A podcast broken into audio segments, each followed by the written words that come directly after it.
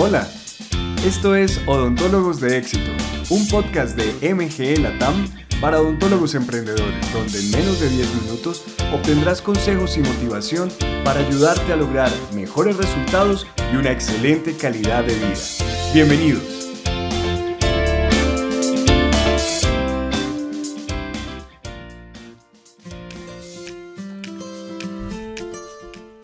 Si aún no se ha demostrado que la tendencia a la caries sea algo genético, sí estamos seguros de que los malos hábitos de higiene oral se transmiten de padres a hijos por generaciones. La presencia y permanencia de la caries y las enfermedades periodontales en la gran mayoría de las familias latinoamericanas nos deja ver un vacío en la capacidad educadora de la odontología en general. Esta función educadora ha sido llevada casi siempre por algunos profesionales de la salud dental de manera independiente, por las grandes empresas que fabrican cremas dentales y cepillos, y en casos aislados y nada persistentes por algunos gobiernos. La odontología es mucho más que un capricho estético que las personas que desean verse bien y que tienen recursos económicos buscan por motivos de vanidad.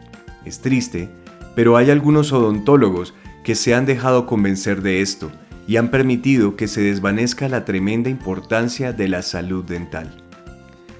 Una buena salud dental te puede evitar muchos problemas de salud, complicaciones cardíacas y del embarazo, debilidad de tu sistema inmunológico, afecciones digestivas y respiratorias, y muchas otras cosas que la medicina tradicional y alternativa siguen descubriendo.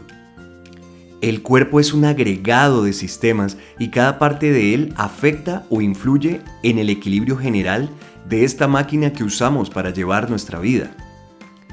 En mis nueve años de trabajo como entrenador administrativo y comercial para odontólogos, he aprendido que para lograr mejorar las ventas de planes de tratamiento dental, lo primero que debo hacer es levantar lo que he terminado llamando, entre comillas, la autoestima odontológica. ¿Qué es esto? Es la comprensión y convicción personal del valor de tu profesión y de lo vital que es que ayudes a tu comunidad a través de tus servicios. Deberías incluir entre tus lecturas semanales estudios y hallazgos que refuercen y complementen tu autoestima odontológica. Necesitas interiorizar esto y llevarlo al nivel del deber personal, que se convierta en tu deber el velar por la salud de los cientos o miles de personas que viven o trabajan alrededor de tu consultorio o clínica y convertir tu práctica en un centro de educación del cuidado dental y no solo en un servicio de curación. No puedes vender de manera efectiva algo en lo que no crees. Y por fortuna, no tienes que convencerte de algo que no es verdad. Como odontólogo u odontóloga, eres una parte fundamental en el cuidado y mantenimiento de la salud y debes inculcar esto en todo tu equipo de trabajo. Ahora, si bien todos necesitamos la odontología, a muy poco nos gusta. Ese es el problema con el que casi todo educador se enfrenta. A los seres humanos nos gustan los resultados, pero pocas veces nos gustan los procesos. Quieres vivir muchos años, pero no quieres comer bien, hacer ejercicio y cuidarte. Quieres tener mucho dinero, pero no estás dispuesto a aprender y a esforzarte por lograrlo.